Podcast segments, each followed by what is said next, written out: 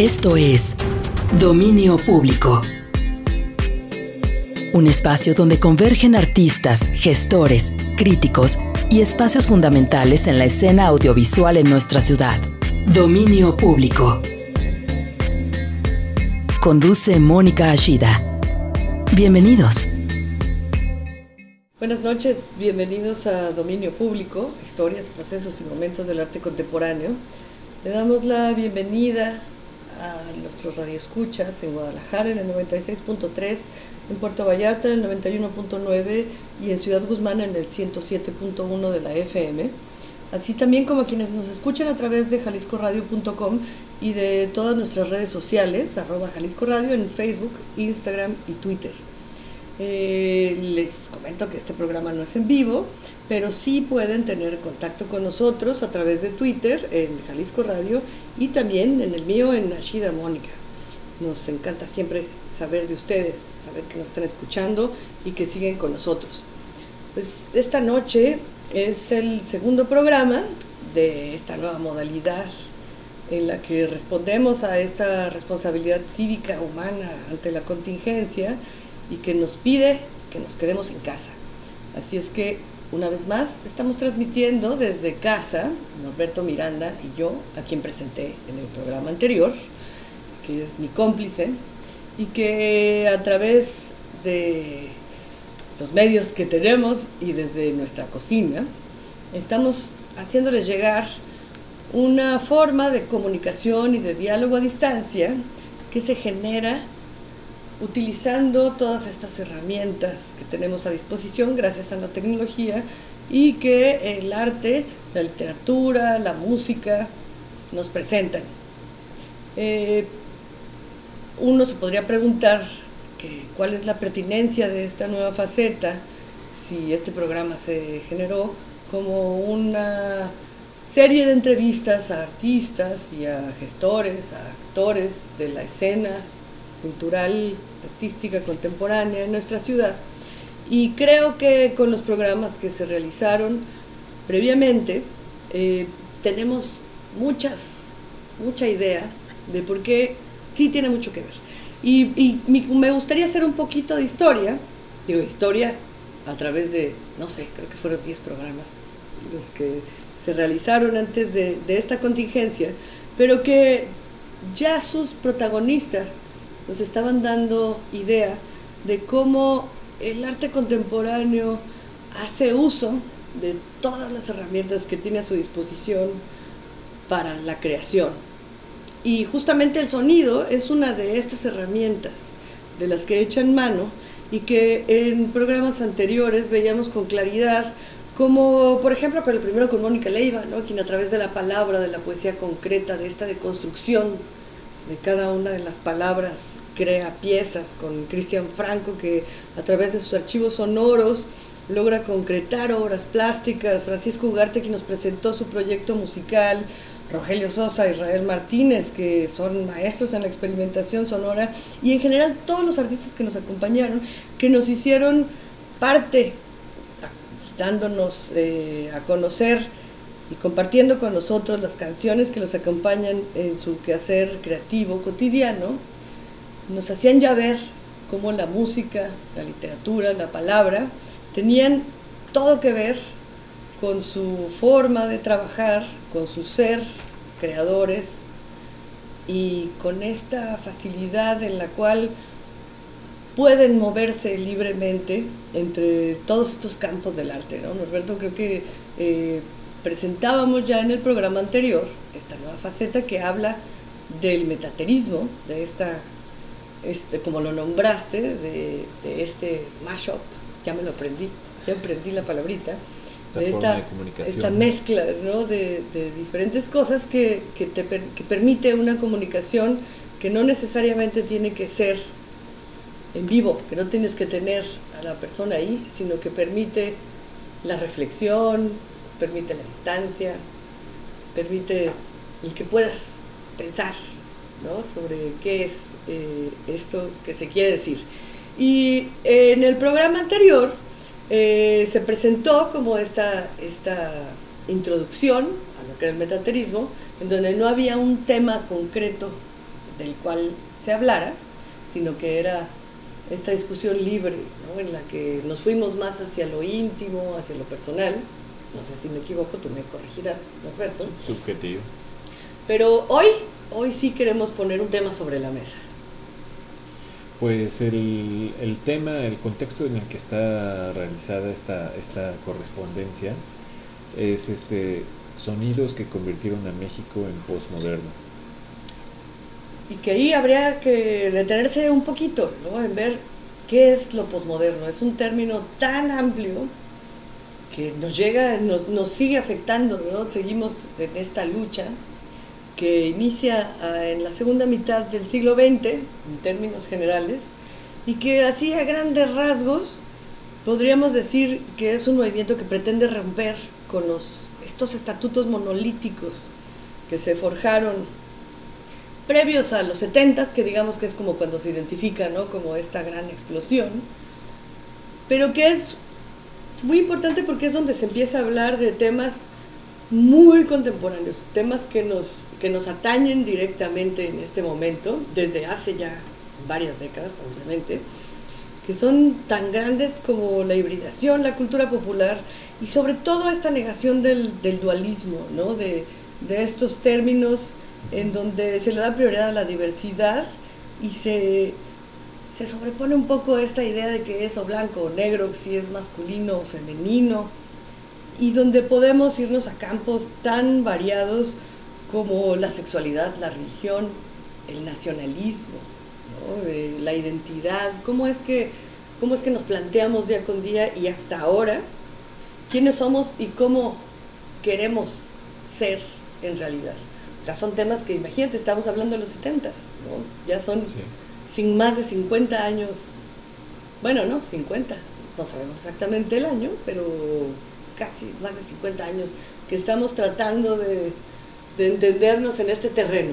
Entonces ahora sí ponemos un tema sobre la mesa y principalmente eh, en un contexto mexicano, ¿no? que, que es lo que nos atañe. ¿Qué vamos a escuchar? en términos este, generales y ya en lo particular ya lo iremos platicando en cada uno de los cortes. Pues vamos a escuchar una compilación de sonidos, de sucesos, de discursos este, sobre crisis sociales, catástrofes que conforman esta demolición de la, del México moderno y que, y que en algunos casos siguen, siguen vigentes. Este, así es como, como definimos este, Adrián Barreto y, yo, eh, cómo, cómo, proceder con, con el contexto de que, que, en el cual se iba a manejar esta, esta correspondencia. Ay, bueno, y son temas que creo que todos los artistas, a partir no solamente de los 70, los 80, que fueron básicos, ¿no? pilares para todo este cambio, los 90, todo lo que, lo que nos ha tocado vivir, siguen y seguimos dándole vueltas y vueltas y vueltas y vueltas, ¿no? Cómo aprendemos, cómo abordamos toda esta pluralidad, todo este cambio, toda esta conciencia de un fracaso, ¿no? El, el postmodernismo habla de un fracaso en términos humanistas, en términos artísticos, en términos históricos, en términos filosóficos, y que nos toca a nosotros reconfigurar o tratar de volver a armar con estas piezas algo que, nos dé un soporte para seguir adelante. Entonces, eh, vamos a escuchar un primer corte sonoro para ver de qué diablos estamos hablando cuando queremos poner sobre la mesa el tema del posmodernismo y el posmodernismo en México. Y ahora sí vamos a encontrar muchas voces conocidas. Ah, nos va a sonar familiar muchos de los protagonistas. Pues vamos a escuchar. ¿Por qué guardó ese silencio cuando ah, su determinación cambió totalmente el derrotero del país? Hay un país antes de Tlatelolco y otro después de Tlatelolco. Quisiera usted explicarnos esto, por favor. No estoy de acuerdo con usted en que hay un país antes de Tlatelolco y otro país después de Tlatelolco. Para mí México es México antes y después de Tlatelolco. Ese es un incidente penoso en la vida de un pueblo. Podrán decir, como se ha dicho en otras ocasiones, que se hicieron desaparecer los cadáveres, se ocultaron, se sepultaron clandestinamente, se incineraron. Eso es fácil. No es fácil hacerlo impunemente, pero es fácil hacerlo. El comunismo ya va a resultar una doctrina vieja. Del año de 1848, en que se publica el Manifiesto Comunista de Marx y Engels. A la fecha ya han pasado siglo y medio. Ya no es pues esa modernidad que los eh, jóvenes toman como una cosa novedosa, pues porque no la habían visto antes. Sí pienso como Bernard Shaw, que el, el joven que a los 18 años no es comunista es un tonto. Pero el que a los 25 sigue siéndolo es más tonto todavía.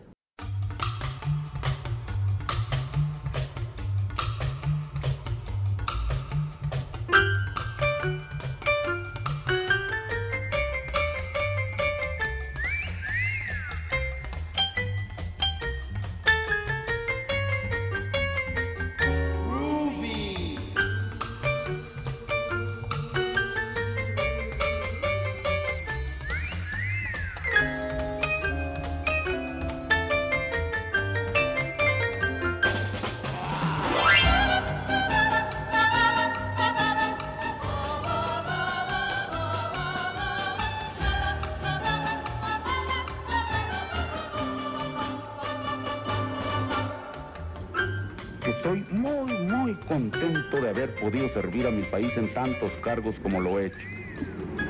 Estoy muy orgulloso de haber podido ser presidente de la República y haber podido así servir a México. Pero de lo que estoy más orgulloso de esos seis años es del año de 1968, porque me permitió servir y salvar al país. Les guste o no les guste, con algo más que horas de trabajo burocrático, poniéndolo todo.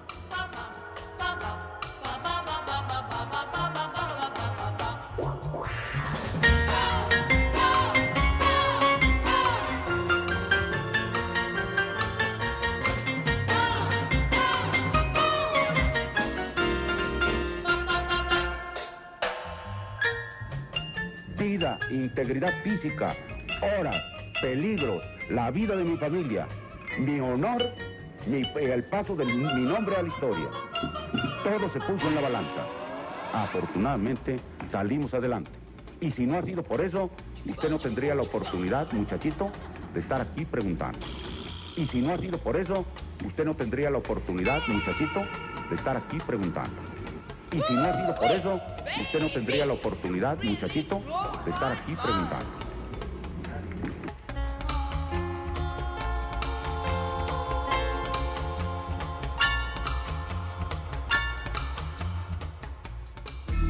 Historias, procesos y momentos del arte contemporáneo. Dominio público. Regresamos. Estás escuchando Dominio público. Voces del arte contemporáneo. Pues estamos de regreso ya en Dominio Público y seguimos en este segundo programa de esta nueva etapa en donde hablamos de comunicación a distancia. Hablamos de que se puede, se puede seguir estando juntos a pesar de no poder estarlo físicamente. Antes del corte, eh, escuchamos una provocación directa de diálogo acerca de esta etapa convulsa de rupturas, de quiebres, de cuestionar, de poner en duda todo lo establecido. Y especialmente en México, porque estábamos oyendo a Díaz Ordaz explicando o tratando de dar respuesta a un periodista sobre qué era lo que había pasado en el 68, combinado con una canción muy picarona y jocosa. Así es que es un poco difícil pensar qué es lo que puede seguir ante eso.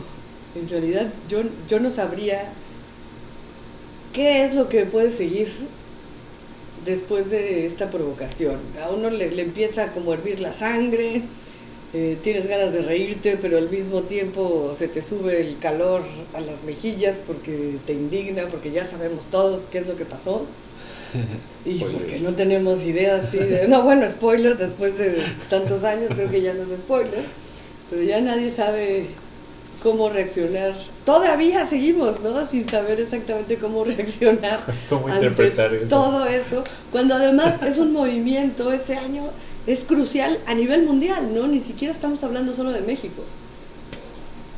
O sea, sí hablamos de que son, el 68 es un año vital, o sea, es, es, es un parteaguas literalmente entre un antes y un después, en cómo vemos el mundo, cómo nos vemos a nosotros, cómo vemos la sexualidad, cómo interpretamos los géneros, cómo la mujer se presenta a sí misma, cuál es su rol en la sociedad, la religión, qué es lo que nos dice que no, los medios de comunicación, ¿no? Estamos hablando de que se nos vienen encima décadas en donde artistas importantísimos, no solamente a nivel internacional, sino a nivel nacional, ¿no? Estamos hablando de años en donde gracias a poder utilizar estos nuevos medios masivos de comunicación, o sea, hablamos de la televisión, hablamos de la radio, gente muy talentosa empezaba ya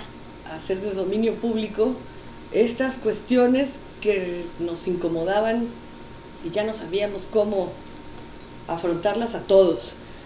En México, gente como Mónica Mayer, Magali Lara, Paula Bay, Sara Minter, Rubén Ortiz Torres, toda la corriente mexicanista en los ochentas, ¿no? Adolfo Patiño, eh, Germán Venegas, tanta gente que utilizó eh, estos nuevos medios, pero que al mismo tiempo como José María Covarrubias dentro de esta diversidad ¿no? sexual. Eh, y, y, todos los mexicanistas que utilizaban estos iconos populares se hablaba ya de las culturas populares. Empezábamos a reconocer que existían otras cosas más allá de lo que nos habían dicho que éramos, ¿no? Éramos una cosa o éramos otra. De repente podíamos ser todos, podía ser cualquier cosa. Y podía empezar a ponerse sobre la mesa discusiones tan contemporáneas, tan actuales, como feminismo, como diversidad sexual, como religión, utilizar todos estos iconos populares para representar eh, estos paradigmas de identidad nacional, ¿no? que, siempre nos ha conflictado bastante, no es, una, no es un discurso nuevo, evidentemente desde los muralistas ya, ya existía ¿no? esta idea de cuál es nuestra identidad, qué somos, cómo nos identificamos con algo, pero que aquí ya a partir de todo esto, todos estos artistas y muchísimos más que no he nombrado, nos enfrentan directamente con sus creaciones a estas realidades y a cómo es que después de décadas seguimos tratando de encontrar respuestas a preguntas muy, muy difíciles de contestar. ¿no? ¿Tú cómo contestas a esa provocación, Alberto? No, bueno, pues recurría a otra celebridad muy interesante. Este, pero pues mejor primero lo ponemos y luego... Y luego lo platicamos. Me parece perfecto, vamos a escuchar.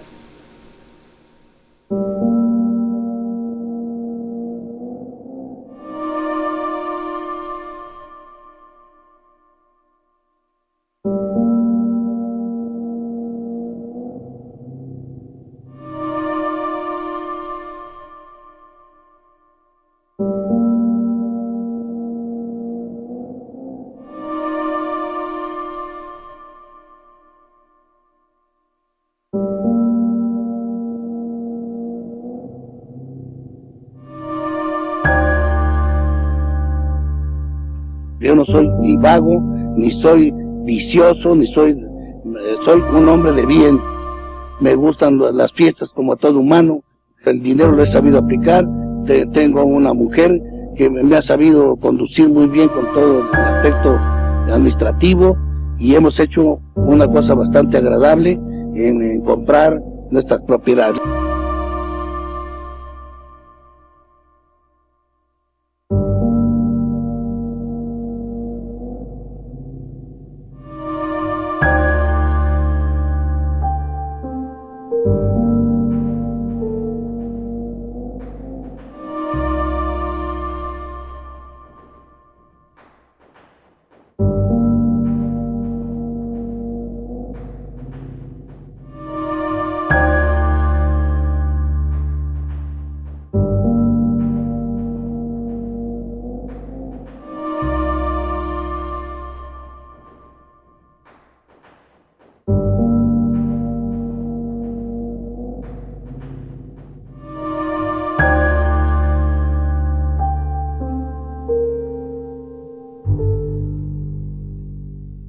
Toda esa gente que se admira son las peores porque tienen el dinero escondido, como está pasando ahorita, que luego los asaltan, les quitan ese dinero. Yo no, yo lo tengo a la vista, siempre lo he tenido y me lo estoy ocultando. Yo no sé por qué la gente le gusta siempre estarse ensañando con la gente de bien.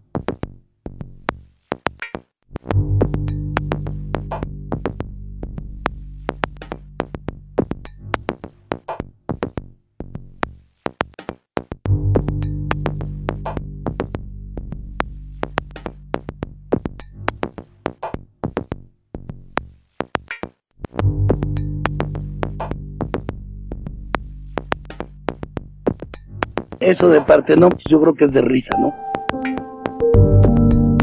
A ver si vivimos en las cuevas que viven toda la bola de millonarios, que esconden el oro, ¿verdad? Los meten a un banco y no lo vuelven ni a ver.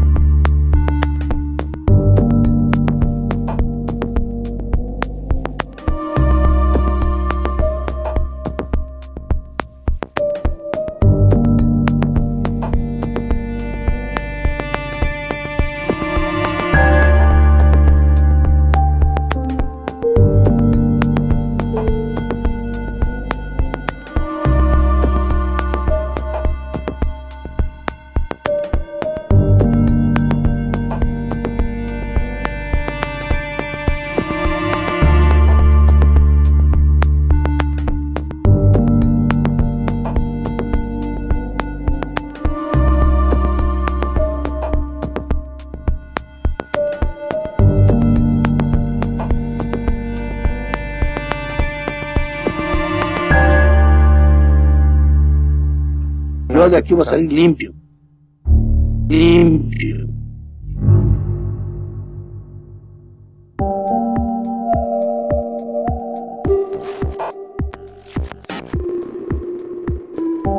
Últimamente la gente somos atacados eh, por, porque somos leales a un señor. Y entonces la gente pues, trata de molestarlo a uno, hacerle daño. Son gente llenos de complejos que yo, yo no los puedo enderezar. Eh, son como los jorobados que no se les puede verdaderamente enderezar fácilmente, ¿verdad? Entonces, esas son las gentes que quisieran tener lo que uno tiene a base de, de intrigas, ¿verdad?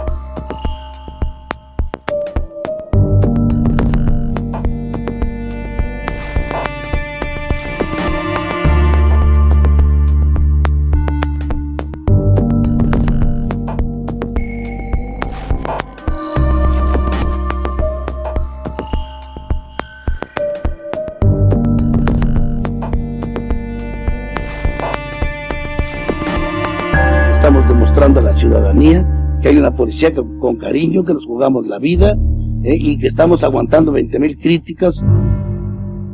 Pero a mí, a mí me da igual. A mí me da igual.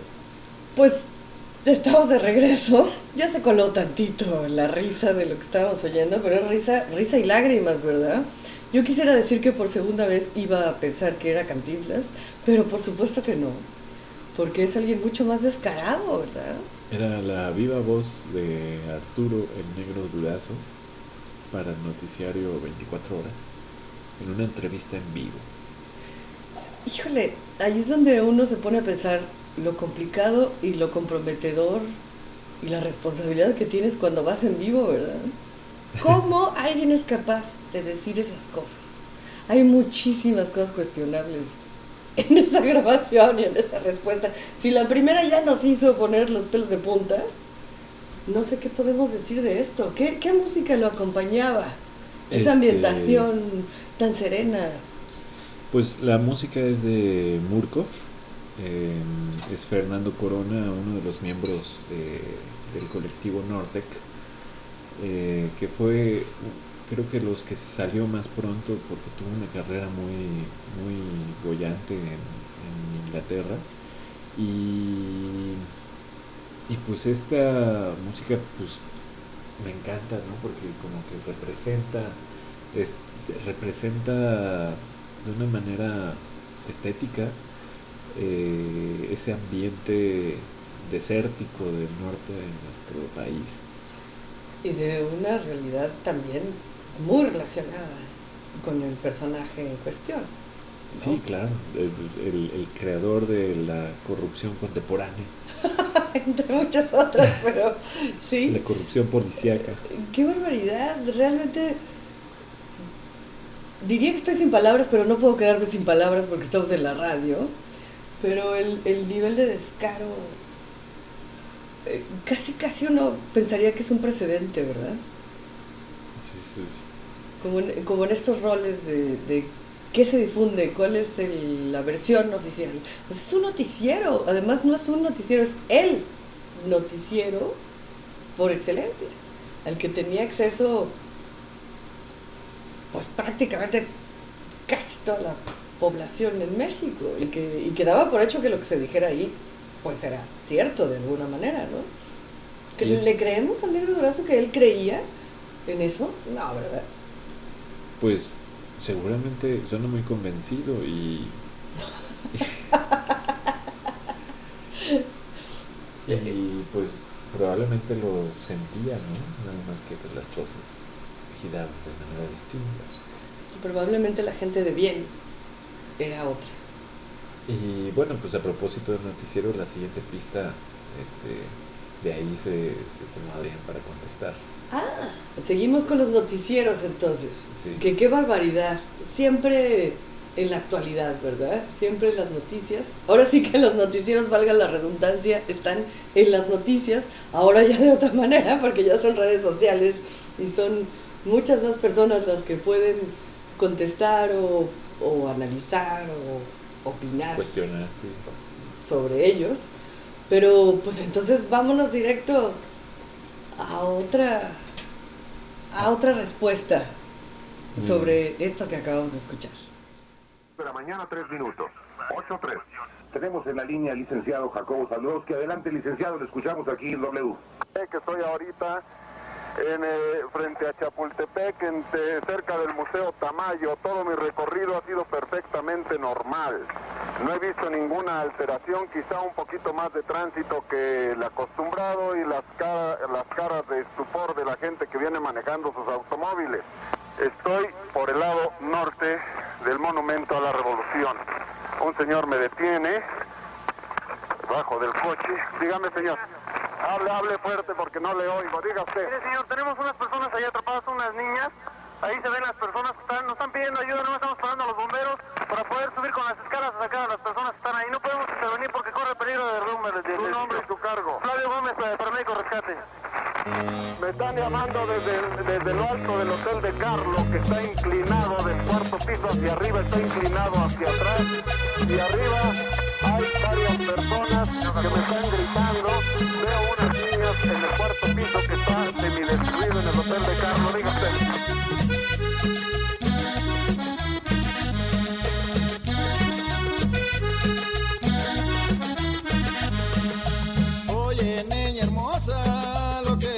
voy a cantar.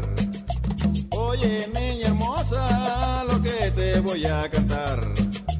Porque bailando la cumbia se amanece en el Cesar. Porque bailando la cumbia se amanece en el Cesar. Cuando oigan esta cumbia, todo el mundo bailará. Cuando oigan esta cumbia, todo el mundo bailará. Bailará como si quiere la cumbia Valledupar. Bailala como si quiere la cumbia Valledupar. Óyela, óyela, vamos a bailar. Óyela, óyela, la cumbia Valledupar. Óyela, óyela, yo quiero gozar. Óyela, óyela, la cumbia Valledupar. Estoy avanzando en mi coche como si Cajo, a 5 metros de mí, un edificio que está amenazando caerse a mi derecha. Voy de paseo de la reforma hacia el monumento a la, revolución. niña hermosa, la cumbia Valledupar. Oye, niña hermosa, lo que te voy a cantar. Porque bailando la cumbia se amanece en el Cesar. Porque bailando la cumbia se amanece en el Cesar. Cuando oigan esta cumbia, todo el mundo bailará. Cuando oigan esta cumbia, todo el mundo bailará. Bailará como se quiere, en todo Valledupar. Bailará como se quiere, en todo Valledupar. Óyela, óyela, vamos a bailar. Óyela, óyela, la cumbia Valledupar. Óyela, óyela, yo quiero bailar. Óyela,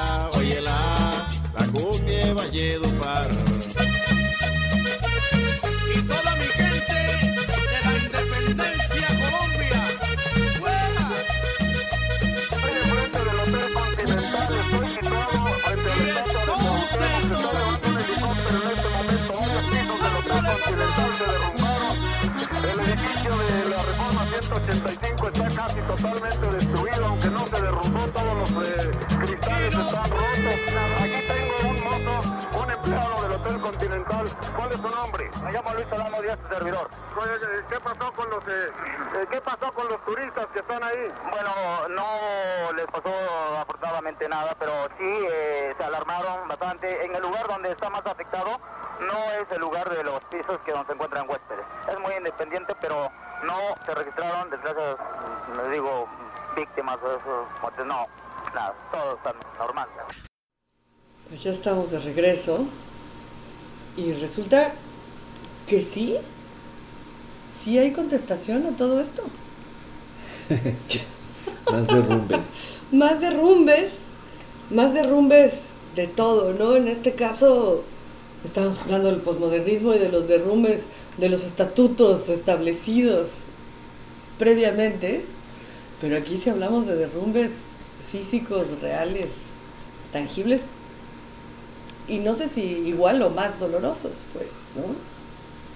Y también con sus mantos este, de cobertura, ¿no? Híjole, sí, que, que eso, pues no sé, una vez más, estamos, cada vez me quedo sin saber casi qué decir, ¿no? Ante tal descaro, ante tal desfachatez, ¿no? De, hasta dónde uno puede llegar por mantener una mentira. Digo, nos vamos a remitir a Goebbels, ¿no? De cuántas veces la mentira tiene que hacerse, que decirse para que se vuelva realidad. Cuántas veces tiene que ser dicha para que sea verdad. Y pues por lo visto, no muchas.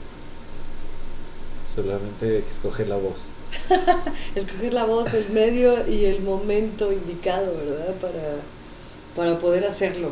Estamos... Ese pues era Jacobo Zabludowski reportando el terremoto del 85, diciendo que todo está súper bien. Y Celso Piña, este, con la cumbia Valledupar, este, que es una provincia de donde viene Vallenato, este, pues un lugar muy importante para él. Y Celso Piña, que por Dios, cómo lo extrañamos, cuánta felicidad nos dio, cuánto Sí. nos hizo bailar a todos. Faltó decir en paz descanse. Que en paz descanse, por supuesto, porque pues sí lo extrañamos muchísimo y porque nos dio un respiro ante tal desfachatez. Y con esto nos vamos a tener que ir a un corte para respirar un poquito, para tomar agua y poder regresar para seguir platicando, escuchando y pues no sé, recordando un poco qué es lo que nos ha hecho lo que somos ahora y cuáles han sido las luchas que vienen repitiéndose constantemente y que nos siguen ocupando en la actualidad. Así es que vámonos a un corte y regresamos. Las voces del arte contemporáneo suenan aquí. Dominio público. Volvemos. Estás escuchando Dominio Público. Voces del arte contemporáneo. Pues estamos de regreso en Dominio Público. Muchísimas gracias por seguir escuchándonos en Guadalajara en el 96.3, en Puerto Vallarta en el 91.9, en Ciudad Guzmán en el 107.1 de la FM y también, por supuesto, a quienes nos escuchan en jaliscoradio.com y quienes nos siguen a través de las redes sociales en arroba Jalisco Radio, en Facebook, Instagram y Twitter. Recuerden que si bien no estamos en vivo, sí nos interesa tener mucho contacto con ustedes. Así es que utilicen el Twitter, utilicen las redes sociales, aprovechen el arroba Jalisco Radio y recuerden que en Twitter me pueden encontrar en arroba Ashida Mónica. Eh, estamos en este segundo programa, eh, que ya, pues no sé si sea todavía experimental, pero creo que sí, pero es el segundo programa que pone eh, sobre la palestra esta nueva versión de dominio público en donde estamos explorando la comunicación a distancia. ¿Cómo es posible seguir comunicándonos a través ya no solo de estar frente a frente, sino del utilizar eh, archivos, utilizar documentos, utilizar a la historia, utilizar a la música, a la literatura, que nos brinda muchas satisfacciones y muchas cosas que platicar, que por desgracia por tiempo no podemos extendernos aquí, pero que creo que va a dar para que nuestros radioescuchas pues se pongan a platicar, Claro. ¿no? O a escribir, o a tuitear, o a chatear, o a lo que tenga que ser, para en este momento que estamos recordando un montón de momentos históricos importantes en México que marcaron lo que el tema de esta noche, que es el posmodernismo, nos puso sobre la mesa y que nos sigue poniendo sobre la mesa y que nos sigue ocupando en nuestro país y en el mundo.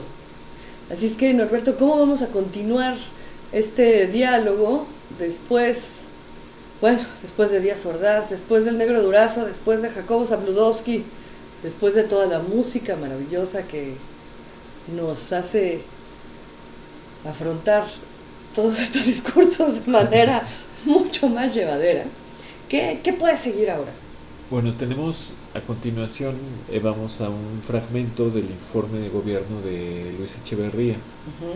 Eh, ahí ahí se, se van a sorprender por el contenido. Y, ¿O no? sí, o no. ¿O no? y después vamos a cerrar con, con una pista de pues de las mejores intenciones este en los en los gritos de, de independencia eh, de varios expresidentes de la República junto con Luis Donaldo Colosio eh, ha- haciendo su propio grito dentro de la campaña eh, mezclado con con Terrestre que es uno de estos grupos de- del norte y eh, la canción se llama El lado oscuro de mi compadre Ok. Oye, ¿y Echeverría con qué lo acompañaste? Eche- la de Echeverría ¿Va solita? sola. ¿Cómo va? sí Merece ser escuchada solita. Oye, pero esto es mucho más largo. Realmente necesitan escucharlo completo. Hay mucho más que discutir, hay mucho más que platicar, hay mucho más que recordar. ¿Dónde podrían escuchar eh, eh, del programa anterior y de este? ¿Dónde podrían escuchar todas estas pistas completas? Este, se puede escuchar en SoundCloud, eh, en el canal de Metaterismo. Y pues yo creo que ahí vamos a estar surtiendo las, las novedades que, que vengan. Y pues para ir consolidando este, este esfuerzo ¿no? en, en más cosas y que se pueda estar, este, pues que pueda estar a la orden de, de la audiencia. Pues sí, porque en realidad eh, quisimos hacer dos programas seguidos de presentar esta idea y este diálogo de metaterismo para ejemplificar cómo puede ser esta nueva forma de comunicarnos con otros creadores que nos interesan mucho. Y la idea es que a partir del siguiente programa podamos ya tener a un artista invitado, ¿no? Alguien que se anime a echarse el brinco a tener este diálogo y a compartirnos sus archivos, su música y sus ideas sobre algún tema que le interese. Entonces, eh, bueno, ese es nuestro compromiso. Eh, vamos a, dejarlo hoy hasta aquí. Les agradecemos muchísimo el habernos escuchado. Muchas gracias eh, del control técnico. Se van a estar turnando entre Fabián y Rafa, que les agradecemos muchísimo que estén ahí en cabina, en vivo, haciendo posible esta transmisión. Muchísimas gracias a todo el equipo, a todo el equipo que hace posible que Radio Jalisco siga llegando a ustedes. Y no me queda más, no nos queda más que despedirlos por esta noche y dejarlos en compañía de personajes y de temas y de discursos que van a dar para mucho, para muchas pláticas, ahora que tenemos tiempo para pensarlo. Muy buenas noches, gracias Norberto. Asimismo, este, los quiero invitar a que sigan también a, a Mónica en el Twitter, donde, pues van a, donde se va a publicar este link para escucharlo y este pues material adicional ¿no? a, estas, a estas sesiones también se va a estar entregando. Sí, vamos a tener la posibilidad de interactuar un poquito más, de poner algo más visual y de que se entienda todavía más lo que estamos tratando de organizar por aquí. Es arroba Ashida Mónica. Sí. Muchísimas gracias, buenas noches. Eh, sigan en Jalisco Radio y nos escuchamos la próxima semana. Adiós. Estos pequeños grupos de cobardes terroristas, desgraciadamente integrados por hombres y por mujeres muy jóvenes, surgidos de hogares generalmente en proceso de disolución, mayoritariamente niños que fueron de lento aprendizaje, adolescentes con un mayor grado de inaptación que la generalidad con inclinación precoz al uso de estupefacientes en sus grupos, con una notable propensión a la promiscuidad sexual y con un alto grado de homosexualidad masculina y femenina. Yo veo un México convencido de que esta es la hora de las respuestas un México que exige soluciones. Declaro, quiero ser presidente de México para encabezar esta nueva etapa de cambio en México.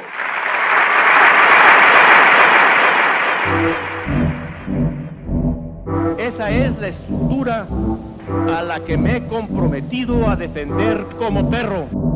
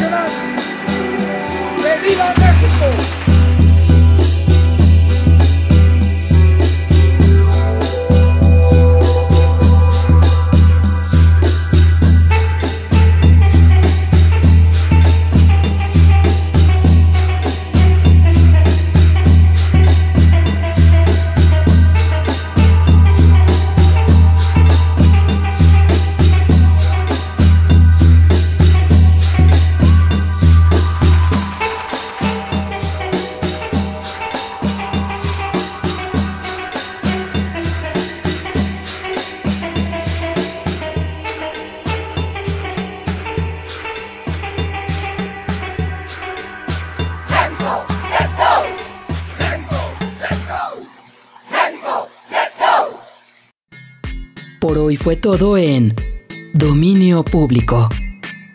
Te esperamos el próximo viernes en punto de las 9 de la noche para seguir explorando la historia, procesos y momentos del arte contemporáneo. Hasta entonces, aquí, en el 96.3 FM de JB, Jalisco Radio.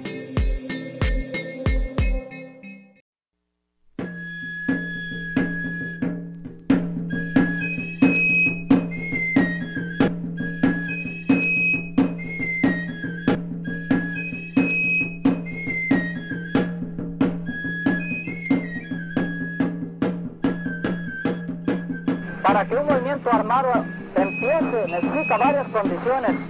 Que haya pobreza, que haya orientación revolucionaria, que haya un mal gobierno.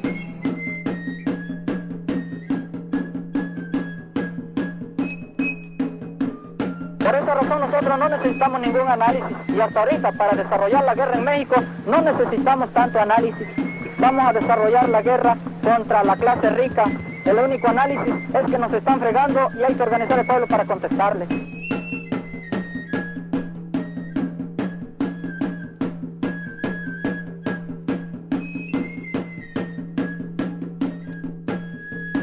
De todos los gobernadores que han venido aquí, solo cuatro han terminado su mandato, porque es un estado muy difícil de gobernar.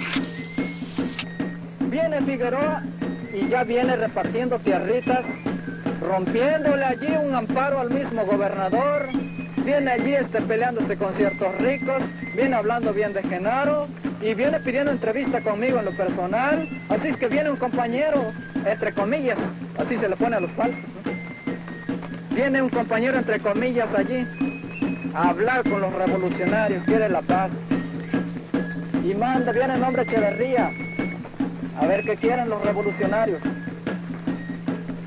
Y este señor viene a hacer muchas dádivas al pueblo, máquinas de coser, molinitos y todo lo que se está dando, para que la gente se contente y vea que el gobernador es bueno. Y mucha gente se va a engañar. Vamos a sufrir debilitamiento con Rubén Figueroa.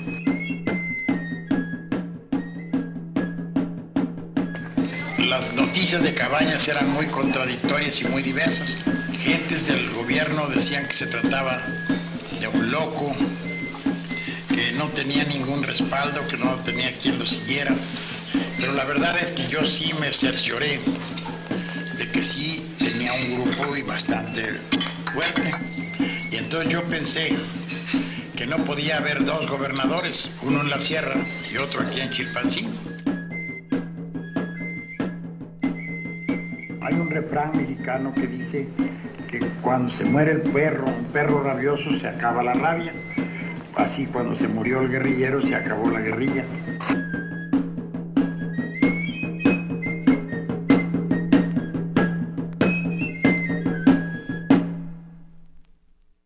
Ahora quiero presentarles a un pintor que es un gran arquitecto y el arquitecto que es un gran pintor, que es maestro y el señor que es arquitecto y el arquitecto que es un gran pintor, un gran pintor, arquitecto mexicano, Juan O'Gorman.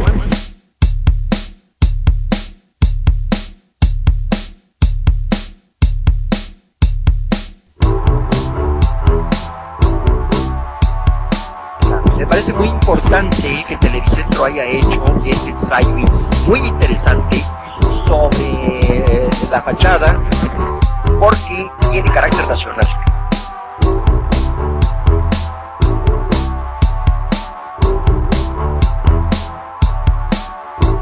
General ahorita la arquitectura en México tiene un carácter cosmopolita e internacional y eso es precisamente lo que hay que evitar un poco. Ya estamos cansados de las fachadas de vidrio.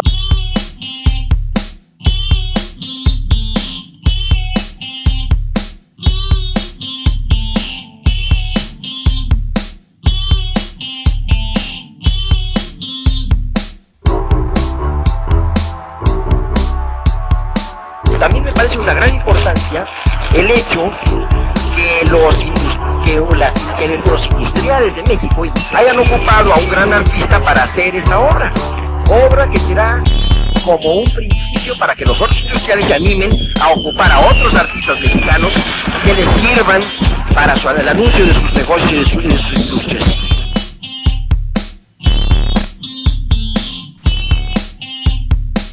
Ya estamos cansados de las fachadas de vidrio. Ya estamos cansados de las fachadas de vidrio. Ya estamos cansados de las fachadas de vidrio.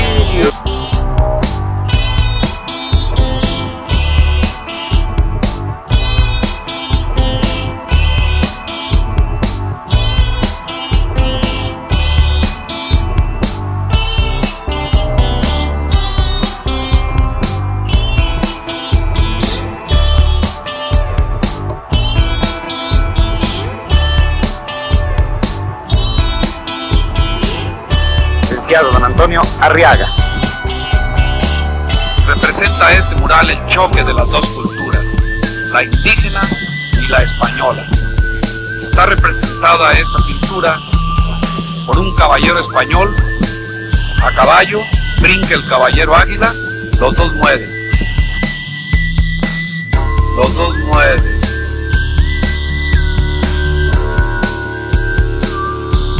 Se liquida el mundo indígena y el mundo español para dar nacimiento al mundo nuestro, es el mundo mexicano.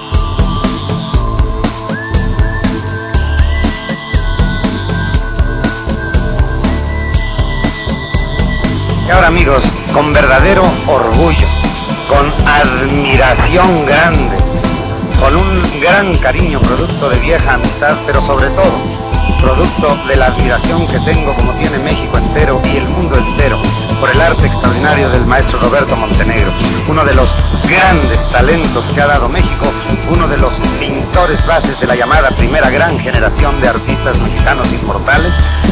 Pues quiero nada más saludarlo, maestro, con el cariño de siempre. Muchas gracias. Yo quiero darle una pequeña opinión sobre Nemigas Cárdenas.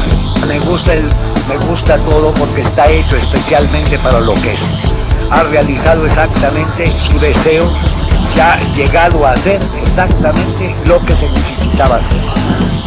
Maestro, me gusta mucho esa opinión de usted. Nemigas Cárdenas.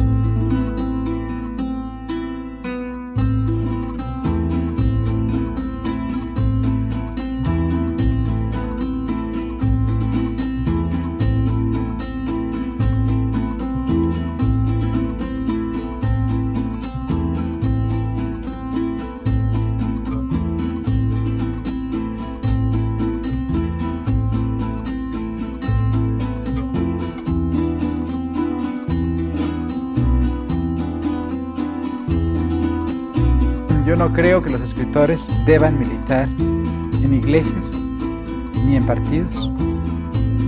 en una época de mi vida trabajé por el Estado mexicano.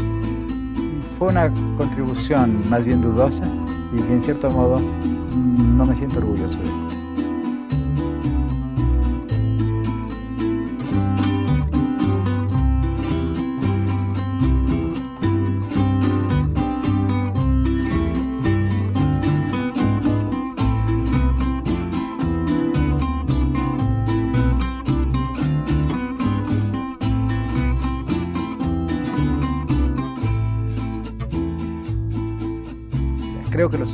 creo que los escritores debemos permanecer eh, lejos de los partidos políticos y de las iglesias.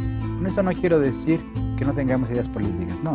La política es una actividad natural de los escritores, de los hombres del siglo XX, y los, escritores somos hombres del siglo XX, y pues debemos tener eh, actitudes políticas, pero nuestra actitud debe ser crítica. Y creo que la militancia en un partido político no, enriquece al poeta ni al escritor, lo empobrece.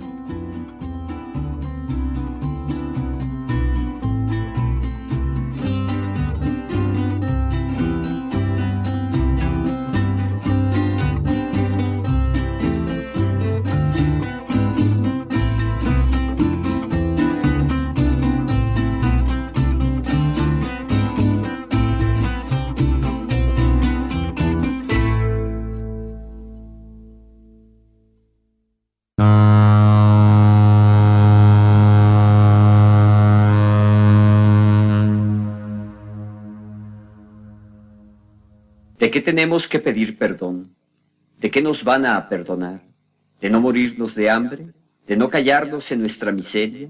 ¿De no haber aceptado humildemente la gigantesca carga histórica de desprecio y abandono? ¿De habernos levantado en armas cuando encontramos todos los otros caminos cerrados? ¿De no habernos atenido al Código Penal de Chiapas, el más absurdo y represivo del que se tenga memoria? ¿De haber demostrado al resto del país y al mundo entero que la dignidad humana vive aún y está en sus habitantes más empobrecidos, de habernos preparado bien y a conciencia antes de iniciar, de haber llevado fusiles al combate en lugar de arcos y flechas, de haber aprendido a pelear antes de hacerlo, de ser mexicanos todos, de ser mayoritariamente indígenas, de llamar al pueblo mexicano todo a luchar, de todas las formas posibles por lo que les pertenece, de luchar por libertad, democracia y justicia, de no seguir los patrones de las guerrillas anteriores, de no rendirnos, de no vendernos, de no traicionarnos. ¿Quién tiene que pedir perdón y quién puede otorgarlo?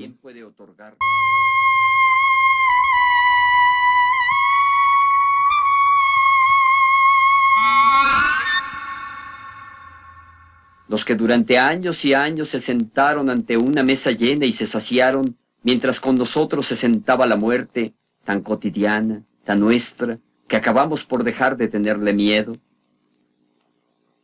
Los que nos llenaron las bolsas y el alma de declaraciones y promesas, los muertos, nuestros muertos tan mortalmente muertos de muerte natural, es decir, de sarampión, tosferina, dengue, cólera, tifoidea, mononucleosis, tétanos, pulmonía, paludismo y otras lindezas gastrointestinales y pulmonares, nuestros muertos, tan mayoritariamente muertos, tan democráticamente muertos de pena porque nadie hacía nada, porque todos los muertos, nuestros muertos, se iban así nomás, sin que nadie llevara la cuenta, sin que nadie dijera por fin el ya basta que devolviera a esas muertes su sentido, sin que nadie pidiera a los muertos de siempre, nuestros muertos, que regresaran a morir otra vez, pero ahora para vivir, los que nos negaron el derecho y don de nuestras gentes de gobernar y gobernarnos, los que negaron el respeto a nuestra costumbre, a nuestro color, a nuestra lengua, los que nos tratan como extranjeros en nuestra propia tierra y nos piden papeles y obediencia a una ley cuya existencia y justicia ignoramos, los que nos torturaron, apresaron, asesinaron y desaparecieron por el grave delito de querer un pedazo de tierra, no un pedazo grande, no un pedazo chico, solo un pedazo al que se le pudiera sacar algo para completar el estómago. ¿Quién tiene que pedir perdón y quién puede otorgarlo? el presidente de la República, los secretarios de Estado, los senadores, los diputados, los gobernadores, los presidentes municipales, los policías, el ejército federal, los grandes señores de la banca, la industria, el comercio y la tierra, los partidos políticos, los intelectuales, Galio y Nexos, los medios de comunicación, los estudiantes, los maestros, los colonos, los obreros, los campesinos, los indígenas, los muertos de muerte inútil, ¿quién tiene que pedir perdón y quién puede otorgarlo?